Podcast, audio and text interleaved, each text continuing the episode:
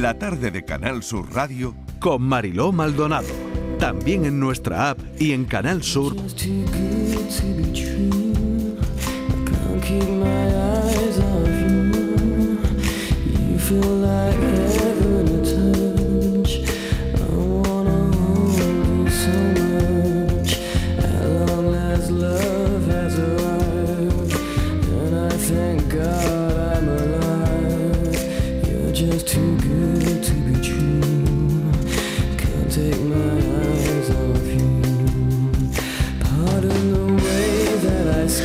Tienes los ojos bien abiertos. Perfectamente, y los oídos sobre todo, ¿eh? bueno, en este caso te voy a pedir, bueno, los oídos, eso siempre que hacemos radio, ¿no? Pero, pero, los ojos bien abiertos, bien abiertos, porque hay mucho mito y mucho bulo relacionado con la vista, con los ojos. Eh, ¿Tú crees que la luz de las pantallas eh, es dañina? Para las retinas? la, de, la de los ordenadores, la del móvil. Pues mira, hasta que nos diga lo contrario con Chilillo, con la que vamos a hablar dentro de un momento, yo creo que sí. De hecho, mira, hace un momentito le he tenido que pedir a Antonio que me pagara un fluorescente que tenemos aquí en el estudio en, en Sevilla cuando nos apuntan las cámaras de la tele. Y a mí, por lo menos en la noche, cuando estoy en el dormitorio con la luz apagada y tengo el teléfono prendido, me molesta muchísimo. Tengo que bajar el tono, la intensidad de la, de la luz. Ahora, que si es mala o no es mala ni la más remota idea, mi querida Marilo. Pues vamos, vamos a. Pues yo estoy como tú, es decir, que no siempre se ha dicho, y no sé si es un bulo, eh, como que daña la retina, ¿no? Y por eso te venden unas pantallas que te dicen, estas no hacen daño, ¿no? Por lo menos es lo que yo tenía entendido, como dice Javier, hasta ahora mismo. Bueno, Conchilillo es profesora de la Universidad de Salamanca, es de Huelva, neurocientífica, y es autora de un libro que se llama Abre los ojos. Es un libro que de entrada desmonta los mitos relacionados con la vista y nos trae también algunas curiosidades sobre nuestros ojos que seguramente habrá gente que no conozca todavía. Conchilillo, bienvenida, gracias por acompañarnos. Hola Marilo, pues muchas gracias a vosotros por la invitación, estoy encantada de participar en el programa. Oye, ¿tú qué piensas del refrán ojos que no ven, corazón que no siente? Hombre, es que es, una frase, a ver, de, toda la vida, es normal, porque además ya sabemos que, el ser humano se guía mucho, ¿no? Por la información visual. Al final, todo nos entra por los ojos, las cosas que nos enamoran, ¿no? Que nos hacen tilín, nos entran por los ojos, es decir, mm. tiene, tiene su porqué, tiene su cosa, claro. Claro que sí. Sí, sí. Bueno, y la, y la pregunta ya va, porque lo estamos aquí comentando Javier y yo. Sí. La luz azul de las pantallas Em, de los ordenadores, de los móviles, em, ¿es dañina para la retina? Venga, hay mucha cosa detrás de todo esto, ¿vale? Em, a ver, una cosa es que cuando nosotros miramos mucho rato la pantalla eh, tengamos molestias oculares, eso es normal, ¿vale? Y eso se llama el síndrome del informático y eso se hace mucho tiempo. La luz azul contribuye un poquito a ese deslumbramiento, ¿vale? Porque la luz azul se, digamos que se dispersa mucho, entonces mm, produce sequedad ocular y tal. Vale, eso sí, hasta ahí mm, yo lo compro, ¿no? Lo que pasa es que se ha visto que poner filtros para bloquear la luz azul no es suficiente como para que mm, deje de molestarnos tanto en la pantalla. Realmente son los hábitos que tenemos delante de la pantalla lo que hace que tengamos malestar ocular, ¿vale? Entonces hay que cambiar un poco los hábitos. Pero eh, otra cosa que pasa es que se echa la culpa a la luz azul de todo lo demás que nos pasa en nuestra vista. Y eso ya ahí ya no es cierto. Es decir, las pantallas no dañan, o la luz azul de las pantallas no dañan nuestra retina, que es realmente con lo que nosotros vemos. Es decir, yo al final cuando, cuando hablo con la gente y me preguntan lo de los filtros para la luz azul, siempre digo, bueno, si te quieres poner un filtro porque estás más cómodo mirando la pantalla, vale, pero no lo hagas pensando que estás protegiendo tu retina, porque la luz azul no daña tu retina, eso es lo que se ha visto. Conchi, y cuando llega, em, pues eso que nos están vendiendo a veces la moto, yo qué sé. Exactamente, es que nos meten miedo, al final lo que vende es el miedo. Claro, claro, pero te cobran eh, a lo mejor 20 euros más, ¿no? O por, porque la pantalla sea em, no sé qué, anti, anti anti no sé qué. Sí, porque no, daña la retina, es lo que te dicen, ¿no? Daña la retina. Exactamente. Es que la luz azul no daña la retina.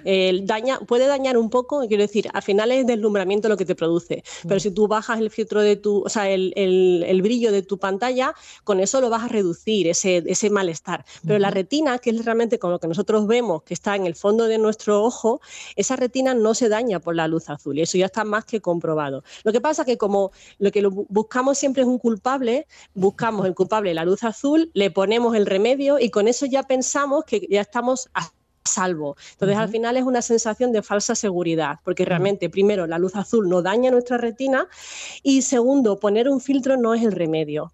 Y el problema de eso es que vamos a utilizar esos filtros para la luz azul cuando salimos a la calle y eso es un problema, porque nosotros necesitamos la luz azul del sol para poder regular nuestro ciclo circadiano, que es una de las cosas que, tenemos problemas para dormir. Dormimos mal porque regulamos mal nuestro ciclo circadiano, pero necesitamos salir a la luz del sol para poder hacerlo hacerlo. Si cuando salimos a la luz del sol durante el día, lo que hacemos con nuestros filtros en las gafas es quitarnos la luz azul que regula eso, pues al final vamos a tener problemas de sueño. Claro, claro. Bueno, pues, pues, está clarísimo, ¿no? Yo creo que ya la próxima vez que vaya a comprarme otra pantallita. No hacen falta. No, no hacen falta. Eh, a ver, si, la quieren tengo, utilizar, tengo no pasa buen argumento, tengo, tengo un argumento. No pasa de nada. Mm.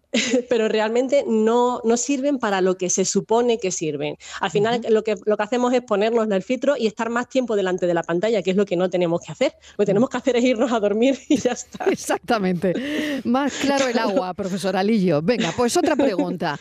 Eh, ¿qué, papel, ¿Qué papel crees que juegan los ojos en la percepción visual, en el proceso de la toma de decisiones, en el proceso, por ejemplo, se me ocurre, de nuestros recuerdos y en el proceso de la formación? de nuestra vida, de nuestras experiencias, de lo que nos pasa en la vida, ¿no? ¿Qué papel juegan los ojos? A ver. Muchísimo, porque ya te conté al principio que el ser humano es mm. un ser eminentemente visual. Es decir, hay muchos tipos distintos de animales, hay algunos que se guían más por el olfato, ¿no? que lo sabemos, los perros, por ejemplo, pero el ser humano y los primates en general somos seres muy visuales. Y de hecho, eh, tú fíjate que el estímulo más importante para nuestro cerebro, porque realmente vemos con el cerebro, no vemos con los ojos. Los ojos reciben la información, pero el cerebro es el que lo interpreta, ¿no? Pues el, el estímulo más importante para el cerebro humano es una cara. Es decir, que al final tú fíjate que vemos caras en todas partes, ¿a que sí, Marilo? Cuando miramos, en miramos a las nubes, miramos las caras de Belmez, por ejemplo, ¿no? Totalmente, Las vemos ¿eh? porque realmente asimilamos las caras allá donde, donde miremos. Entonces, esos estímulos visuales son muy importantes para nuestra toma de decisiones porque es el primer estímulo que recibimos o que recibe nuestro cerebro. Y de hecho tenemos seis subáreas diferentes en nuestro cerebro encargadas de eh, percibir e interpretar las caras, por ejemplo, las caras y los estímulos visuales. O sea, que es muy importante realmente. Javier, eh, te ha quedado claro lo de la luz azul, Me ha quedado clarísimo. Yo digo ojos que no ven, corazón que no siente. Yo digo ojo por ojo, diente por diente. Que me gusta el refranero. No, no, tiene nada que ver con chico la pregunta que te voy a hacer, pero bueno, como Marilo empezó con un refrán. Oye, ¿cuánto me tengo que gastar en unas gafas de sol para que sean efectivas? ¿Cuál sería el límite mm. y qué tengo que mm. pedirle a unas gafas de sol para que no me la cuelen y sean, sean buenas. Fíjate, lo mismo que he dicho antes, que los filtros para la luz azul no sirven para lo que dicen que sirven, os tengo que decir que es muy importante cuando salgamos a la calle, y sobre todo cuando en pleno verano, ya sabes, ¿no? ahí en Sevilla o en Granada, donde sea, con mucha luz, es importante utilizar buenas eh, gafas de sol con filtros para la luz ultravioleta, porque eso sí que se ha visto que es perjudicial para nuestra retina, incluso para nuestro cristalino. Es uno de los factores de riesgo más importantes para el desarrollo de las cataratas fijaos. ¿eh? Entonces es muy importante utilizar gafas para bloquear la luz ultravioleta y las hay de diferentes, eh, digamos, densidad. Las hay de, eh, de, 0 a 1, de 1 a 2, de 3 a 4. Es decir, hay como diferentes patrones de filtro de luz ultravioleta que podemos elegir siempre en la óptica. Para las personas normales que no tenemos problemas visuales, pues un filtro de 2 a 3, es decir, con esa densidad para filtrar eh, la luz ultravioleta sería suficiente. Hay personas que tienen problemas visuales que necesitan filtrar mucho más luz ultravioleta. Pero con, ah, lo que sí es importante es irse a la óptica para comprar unas gafas de sol homologadas. Eso es muy importante. Es decir, no vale, no vale cualquier tipo de gafas, gafas de sol.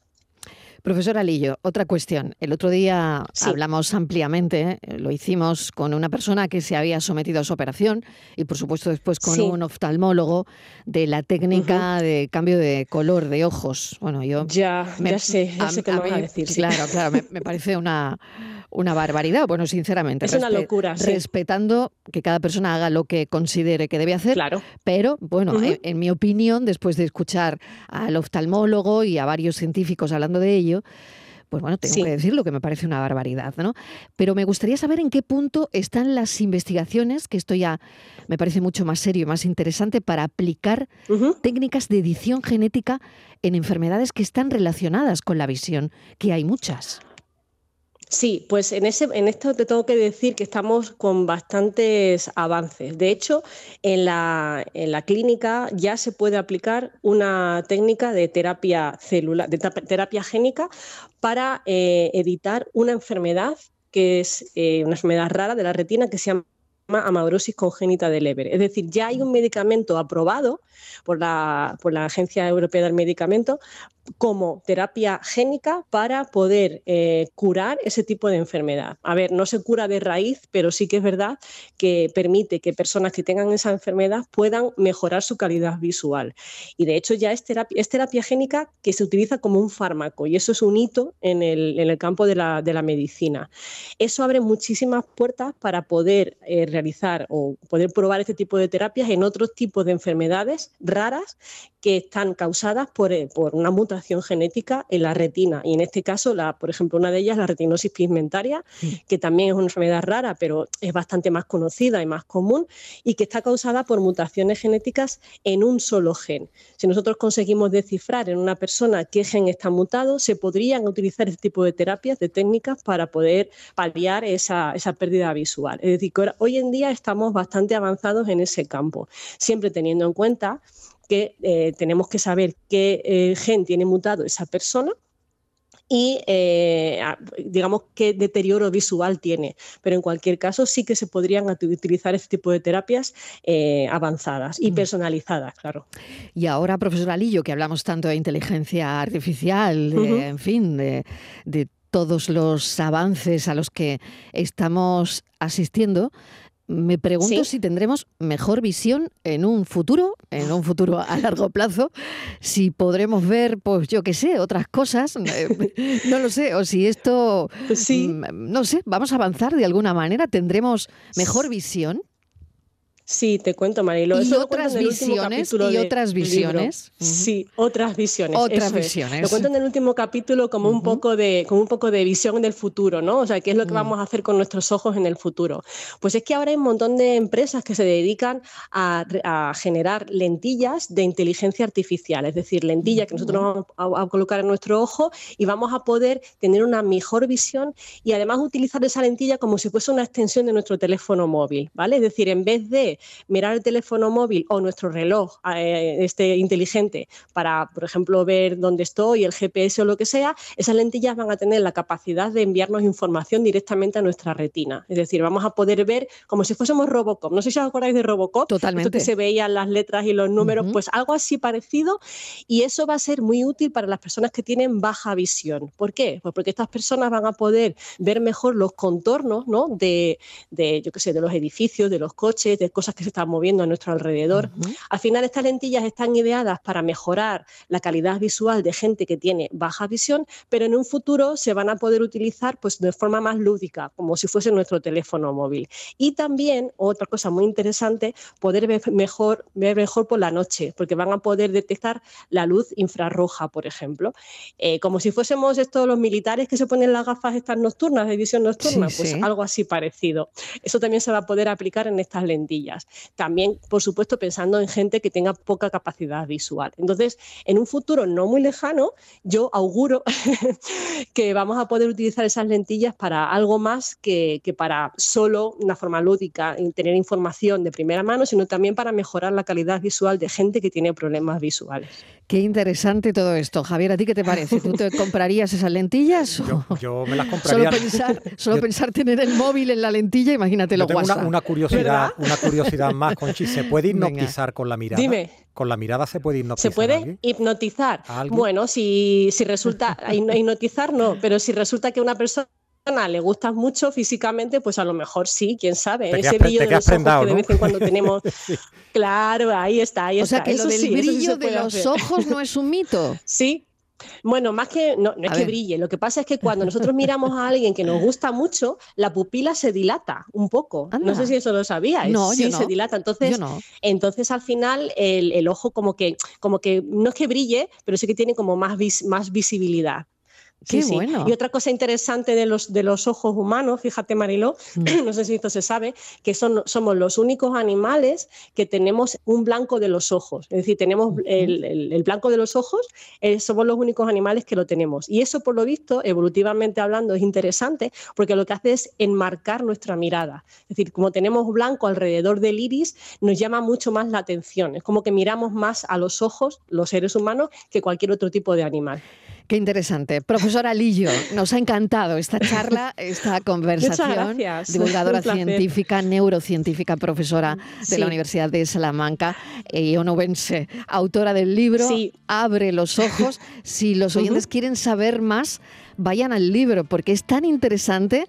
Abre los ojos. Muchísimas gracias. Un saludo. Muchas gracias. Marilo, tengo que saludar a mi gente de Andalucía. yo vivo en Salamanca, vivo en Salamanca, pero yo soy andaluza, que ya lo has dicho que soy de Huelva, de Minas de Río Tinto. Tengo que saludar a mi madre, que me estará escuchando, por supuesto, desde Río Tinto, y a mi amiga Estrella, que está en Sevilla. Me ha dicho que si no lo digo, que me pica. Así que nada, lo tengo que decir. Dicho queda. Un saludo para todos. Muchas gracias. Un beso, profesora Lillo. Gracias. Gracias por acompañarnos. Gracias.